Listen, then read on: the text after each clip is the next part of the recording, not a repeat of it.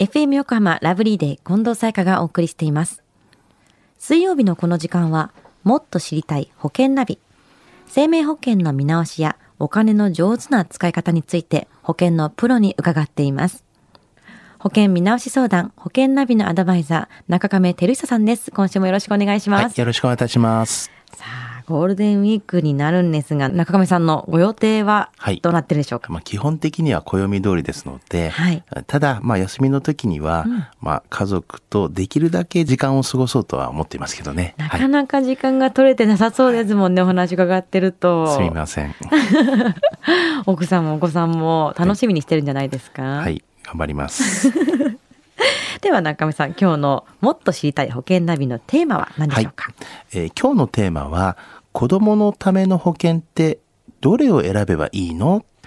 これは本当になんとなくこれかなっていうことしか知らなくって本当にはい。ざっくりとしか聞いたことがないものはい。しか私はわからないんですけれども、あの、先週ですね、はい。保険の選択の基本は、まあ、自分の不安要素を考えることが、まあ、大事ですよと、まあ、お話をさせていただいたんですけども、はいあの子供の保険を選ぶ場合も同じなんですよね。まずはお金が必要になってくる子供の不安要素についてちょっと考えてまあいきましょう。例えば病気とか、まあ、怪我とか、まあ、将来のまあ学費だったりとか、まあ、成人になれば成人式にお金がかかったりとか、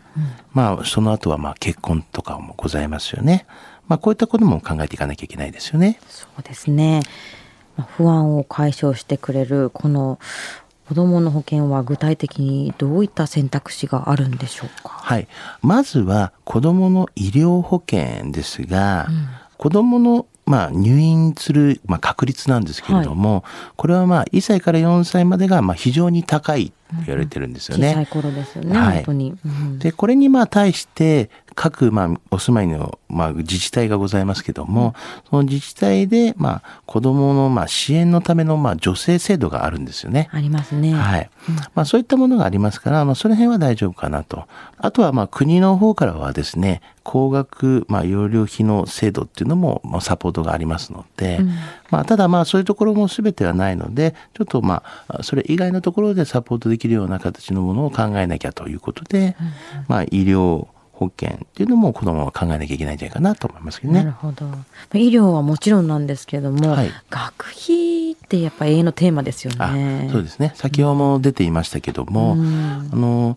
じゃあ例えばですね、近藤さん、小学校、まあ中学校、高校、大学とございますけども、これもし普通のまあ国公立はいでありましたら、はい。どのぐらい費用が、まあ学費がかかるかっていうのは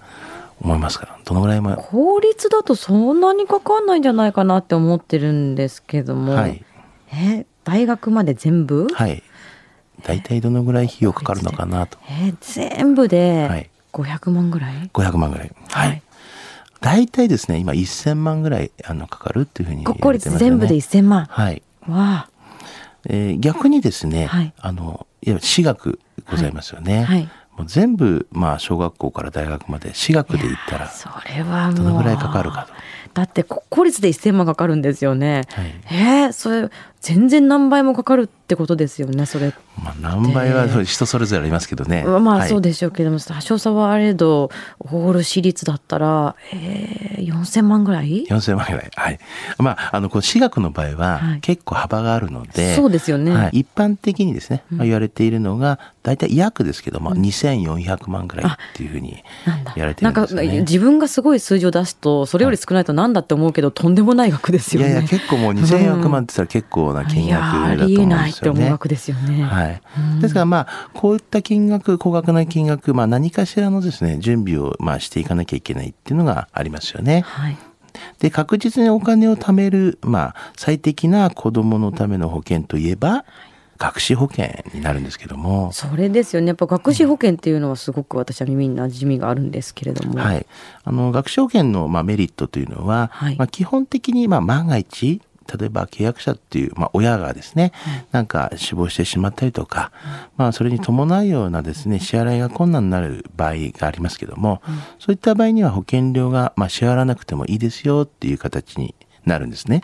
ただし、まあ、保証はちゃんと受け取れたりとか、満期金も受け取れるという、まあ、保証があるっていう形になるんですよね。なるほど。はい。それにあとはこの月々保険を払っている学資保険は、うん、まあ、生命保険の控除の対象になるよっていうことはまあメリットですよね。万が一亡くなってしまったりとかした場合にも、はい、受け取ることができるということです、ね、そうなんですよね。この学資保険はまあ他にどんな保険なんですか？はい。あのまあ簡単に言いますとですね、うんうん、あの、まあ、先ほども言った積み立ての保険なんです。はい。で、まあ、ある、まあ、決められた、まあ、時期、期間とかですね、そういう時にまあ保険金がまあ支払われるというようなものなんですね。もちろんその間も先ほど言いましたように、はい、保証はちゃんとありますよっていうような保険なんですね。まとめてっていうことですよね。そうですね。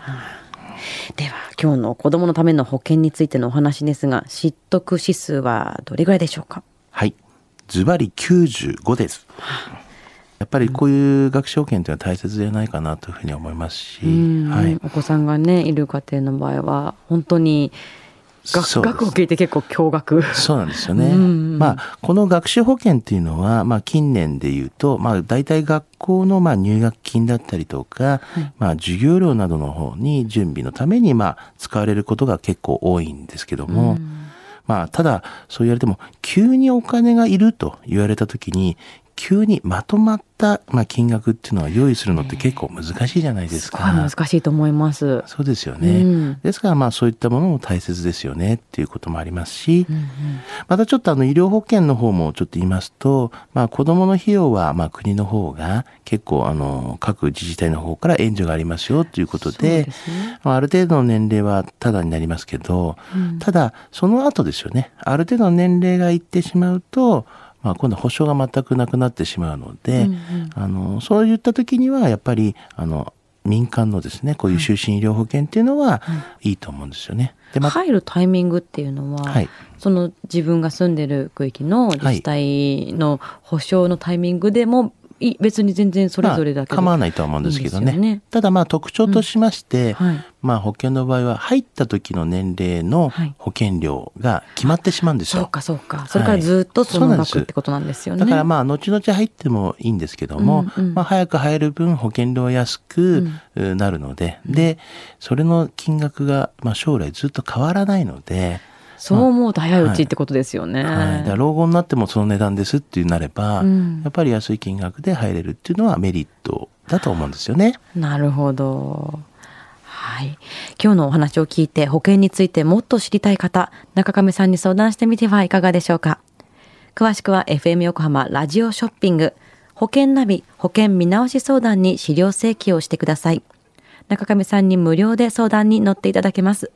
お問い合わせは電話番号045-224-1230 045-224-1230または FM 横浜ホームページのラジオショッピングからチェックしてください。さて最後に、ポッドキャストで保険ナビ、過去の放送分も含めて聞くことができます。iTunes で保険ナビで検索していただくか、FM 横浜のホームページ、ポッドキャストからアクセスできます。この番組、ラブリーデーの Facebook にもリンクを貼っておきます。もっと知りたい保険ナビ。保険見直し相談、保険ナビのアドバイザー、中亀照久さん、また来週もよろしくお願いします。はい、よろしくお願いいたします。ありがとうございました。